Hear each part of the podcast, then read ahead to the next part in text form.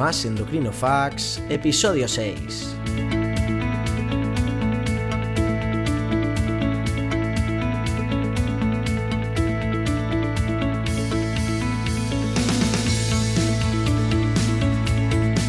Bienvenidos, soy Antonio Más, médico especialista en endocrinología y nutrición, y en este programa respondo a todas las preguntas que me hacéis los pacientes.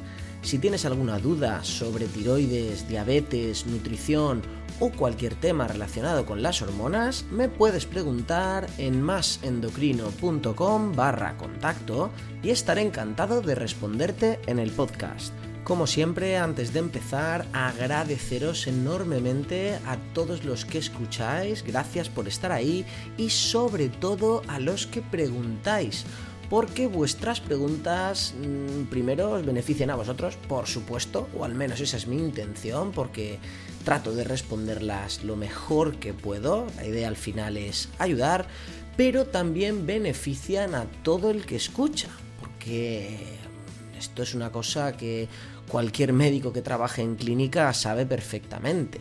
Los pacientes, la mayoría de nosotros, me incluyo, siempre tenemos las mismas dudas sobre los mismos temas.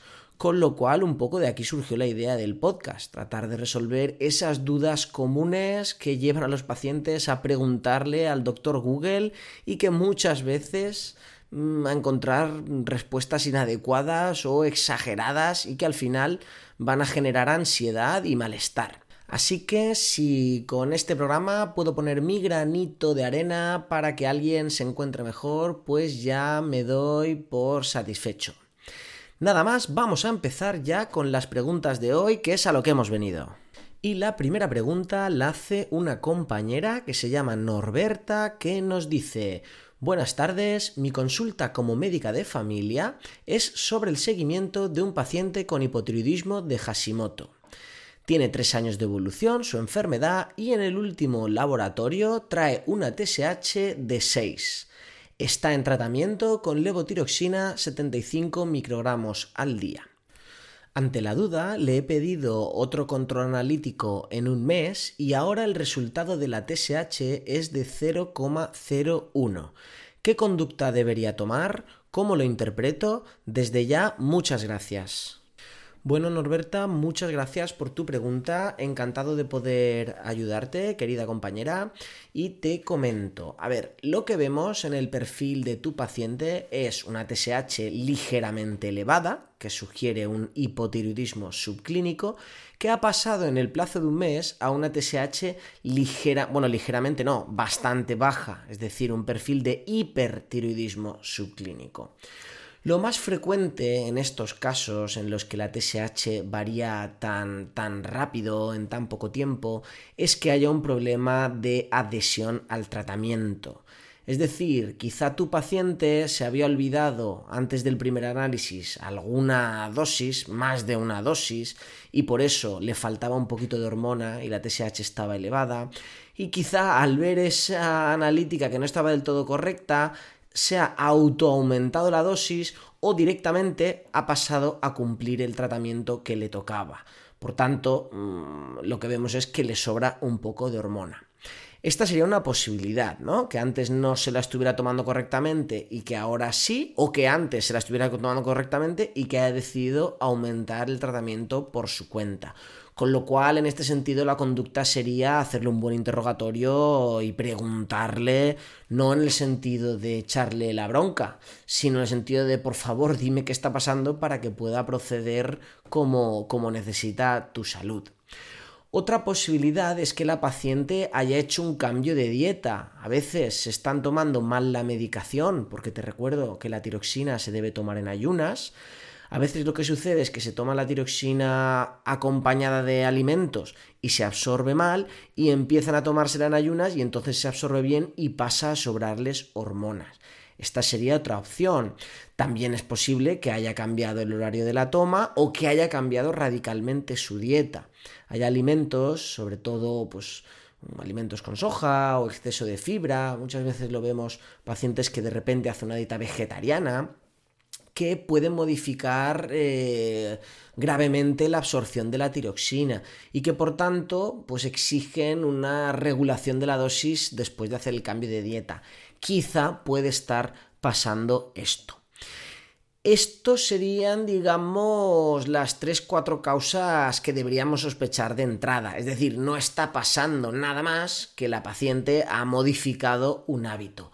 Pero por otro lado, también sería posible que estuviera sucediendo algo, alguna enfermedad intercurrente, pues qué sé yo, una tiroiditis o un hipertiroidismo de otro origen sobreañadido. No sería la primera paciente que teniendo un hipotiroidismo de Hashimoto, de repente empieza con un hipertiroidismo autoinmune, una enfermedad de Graves, y vemos que la TSH va bajando, va bajando, las hormonas van subiendo, y un paciente que era hipotiroideo ahora de repente está hipertiroideo.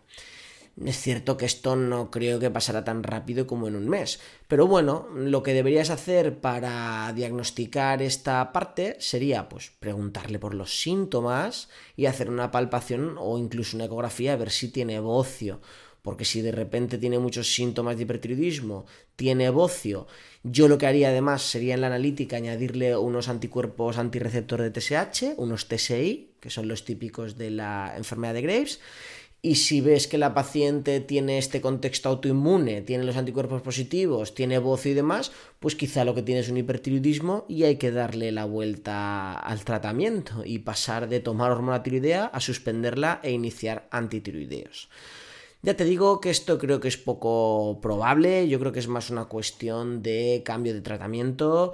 Yo le preguntaría bien, averiguaría y haría un tercer control en un par de meses para el desempate, por así decirlo, siempre y cuando la paciente esté bien. Obviamente, si está muy hipertiroidea, con taquicardia y demás, pues quizá tienes que empezar tratamiento con beta bloqueantes.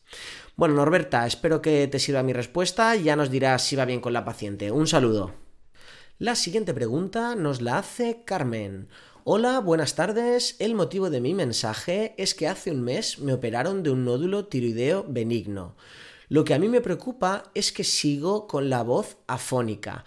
No sé si me quedaré así para siempre o simplemente es cuestión de esperar.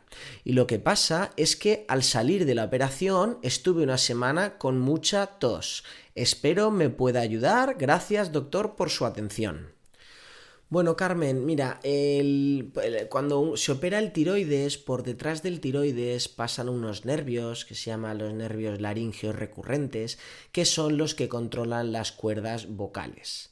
Es muy frecuente que estos nervios, simplemente por el hecho de que el cirujano ha estado toqueteando, incluso solo por el hecho de exponerse al aire libre, es que pueden, mm, lo que decimos hacer, sufrir una paresia, para que nos entendamos, se quedan un poco atontados.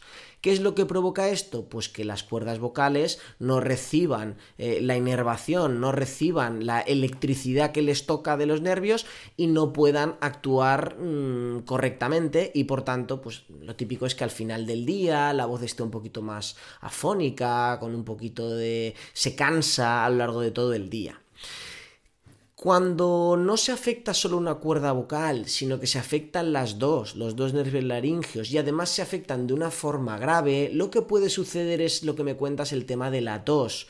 Es decir, que como falla todo el sistema de mover las cuerdas vocales, incluso digamos que la propia laringe, la garganta, no puede tragar, digamos, no es capaz de asegurar la vía aérea y cerrarla correctamente cuando uno va a tragar, con lo cual puede pasar un poquito de saliva o de restos de comida a la laringe y dar estos ataques de tos. Claro, a ver, esta situación tan grave es poco frecuente. Todavía es, mm, o sea, también es menos frecuente que esta situación se mantenga en el tiempo. Quiero decir, lo de la tos es raro, pero lo de que puedas estar afónica, esto es muy habitual, pasa muy frecuentemente las primeras semanas o incluso los primeros tres meses después de una cirugía de tiroides, sobre todo si ha sido una cirugía importante. Ahora bien, lo normal a partir de aquí es que esto se recupere por completo, la gran mayoría de casos, vamos, prácticamente todos Sí que es cierto que en algunos casos se puede quedar una paresia permanente. Entonces, esto, si tienes estos síntomas, después de un mes, pues aún tienes que estar tranquila. Pero si ves que en dos, tres meses más no mejora, pues quizá deberías consultar con tu médico, porque la forma de diagnosticarlo sería hacer una laringoscopia. ¿Esto qué significa? Te meten una camarita muy finita por la nariz, no tiene nada que ver con una endoscopia digestiva del estómago, esto se hace en un momento en la consulta y apenas molesta. Pero consiste en esto, en meter una camarita finita por la nariz y mirarte las cuerdas vocales. Esto lo suele hacer el otorrino laringólogo que, bueno, te pide hablar y un par de maniobras y si las cuerdas se mueven sin problemas, pues nada, ha sido una cosa pasajera, temporal, que es lo esperable. Pero si alguno de los lados de las cuerdas vocales no se moviera correctamente, lo habitual es que te mandaran al logopeda o foniatra. Básicamente este terapeuta lo que te hace es te enseña a hacer unos ejercicios de voz para poner un poquito a tono las cuerdas vocales y ir mejorando poco a poco el funcionamiento. Seguramente con esto, en el peor de los casos, mejora. Lo que ya sería más raro es que no, bueno, que hubiera habido una parálisis total, esto puede suceder, como te digo, sobre todo en casos de cirugías muy agresivas sobre el tiroides. Por ejemplo, en casos de cáncer de tiroides extendidos, que el cirujano tiene que hacer cirugías pues muy agresivas. Si hay una sección completa del nervio, puede quedarse la cuerda vocal totalmente paralizada y esto sí que no se puede recuperar. Si pasa en un lado, pues igualmente el foniatra puede enseñarte ejercicios para fortalecer las cuerdas vocales del otro lado, contrarrestar la debilidad de la cuerda vocal paralizada y bueno, con esto uno va tirando y no tiene mayor problema. Sí que a lo mejor te queda un pequeño tono diferente la voz o un poquito más débil, pero nada que vaya a marcar tu calidad de vida lo que ya sería, claro, no va a marcar tu calidad de vida en el caso de que no te dediques a nada que necesite la voz. Esto los cirujanos y los endocrinos lo tenemos muy en cuenta. Pacientes que se dedican a trabajar con la voz, profesores, cantantes y demás, antes de la cirugía hay que asegurarse que esas cuerdas vocales están bien o hay que hilar muy fino en la cirugía, llevar mucho cuidado porque claro, estamos jugándonos la herramienta profesional del paciente, lo cual siempre hay que llevar cuidado, pero en estos casos más. Y, no tanto a veces lo hacemos para llevar más cuidado, sino para plantear a lo mejor alguna alternativa terapéutica. Algunos casos de hipertiroidismo, como creo que hemos comentado en otros programas, se pueden tratar o bien con cirugía o bien con yodo radioactivo. Pues si se trata de un nódulo en una localización conflictiva cercana a los nervios y además se puede tratar con radioyodo porque se, porque se trata de un paciente profesor, pues en estos casos seguramente la balanza se incline a dar tratamiento con radioyodo para evitar el riesgo de alteración de la voz. Ahora bien, el caso que me he quedado a medias comentando, el peor, peor caso de todos, que es raro, la parálisis total y la parálisis además total de los dos lados, de los dos nervios, es decir, de los dos lados de cuerdas vocales. Esto es muy raro, muy poco frecuente y prácticamente es una catástrofe porque obliga al paciente a vivir con una traqueostomía permanente. O sea, imaginémonos, claro si las cuerdas vocales no funcionan bien, pues no puedes hablar y, aparte no puedes proteger la vía aérea al tragar, con lo cual es necesaria la tracostomía. Yo desde luego esto no lo he visto nunca, supongo que a día de hoy en manos de cirujanos expertos esto mm, tiende a suceder cero veces, pero bueno, como todo en medicina no son ciencias exactas, siempre las cosas pueden complicarse, igual que uno pues puede desgraciadamente morir de una cirugía tontorrona, de, de yo que sé, de una vesícula, pero es algo rarísimo, pues esto sería un poco equivalente. Es algo rarísimo, pero que puede suceder. En tu caso, obviamente, no ha sucedido, y yo creo que como mucho lo que puede pasarte es una paresia temporal que aliviará en unos meses. Así que nada más, Carmen, mucho ánimo, estate tranquila porque sin duda esto mejorará. Si no mejora, coméntalo con tu médico para que te vea el otorrino y nada más, te deseo lo mejor. Un saludo. Y vamos ahora a responder la pregunta de Lidia. Hola doctor, mido 1,62 y peso 104. Soy mujer y estoy operada de tiroides. Soy hipertensa y mi azúcar en sangre está a 130. No tomo pastillas para el azúcar y quería preguntarle si podría tomar alguna pastilla para adelgazar. Estoy desesperada y no quiero engordar más. Tengo 53 años y he leído sobre las pastillas Saxenda, pero pone que dan muchas molestias digestivas. ¿Qué me podría aconsejar eh, sobre estas pastillas o sobre alguna dieta efectiva? No sé lo de las molestias digestivas, cómo me sentaría, porque yo tengo el estómago delicado. También me han hablado de unas pastillas llamadas Luxury Slim que dicen que adelgazan mucho. No sé qué hacer, necesito su consejo. Bueno, Lidia, la verdad es que tienes una situación realmente difícil porque tienes una obesidad muy importante. Tu índice de masa corporal es de 39, lo que sumado a que tienes complicaciones, pues estás en rango de que te recomendáramos cirugía bariátrica, es decir, reducción de estómago o gastrectomía o similar. Por supuesto, esto no se recomienda de entrada, pero sin duda, si llevas mucho tiempo intentando perder peso y además tienes la edad que tienes, que estás en el límite para poder utilizarla, pues es una opción a valorar. En cualquier caso, siempre, siempre, absolutamente siempre hay que empezar por lo mismo, que es cambiar de hábitos porque te operes o te pongas un balón gástrico o tomes una medicación, da igual absolutamente todos estos tratamientos son una especie de golpe fuerte que no tiene ninguna eh, eficacia si no se acompañan de una base o de un tratamiento complementario del famoso cambio de hábitos efectivo. Ya sé que es lo que decimos siempre los médicos, el tema del cambio de hábitos. Pero es que piensa que cualquier otro tratamiento, y me da igual el que sea, puede ser incluso la dieta de la alcachofa, la cirugía de no sé qué o la pastilla de no sé cuántos. Todas estas medidas, un poco lo que te decía del golpe, al final son un paréntesis en tu vida. Tú tienes tu vida habitual que te ha llevado a estar donde estás ya que te sobre mucho peso. Estas medidas sería abrir un paréntesis en tu vida, hacer una dieta, hacer una cirugía o lo que fuese. Y luego cierras el paréntesis. ¿Y a dónde vuelves? ¿A tu vida habitual de aumentar de peso? Pues precisamente esto es lo que hay que evitar, porque lo que hay que hacer es cambiar la base de todo. Respecto al Saxenda, es cierto que es un fármaco que ocasiona molestias digestivas leves. Esto tiene que quedarte claro. Ocasiona un poquito de náuseas y sobre todo mucha sensación de estar lleno. Pero es que claro, estos efectos son parte de la eficacia del tratamiento. Al final, cuando el fármaco te da un poco de náuseas, pues tú comes menos y entonces por eso pierdes peso. Con lo cual estos efectos secundarios Mm, a ver, ya lo que hacemos es que empezamos a dosis mm, más pequeñas y vamos aumentando. Y con esto se amortiguan mucho los efectos secundarios. En cualquier caso, yo como digo muchas veces, no sé si los podemos considerar efectos secundarios o casi casi efectos primarios, porque al final son un poco lo que, lo que pica es lo que cura, ¿no? Como suele decirse.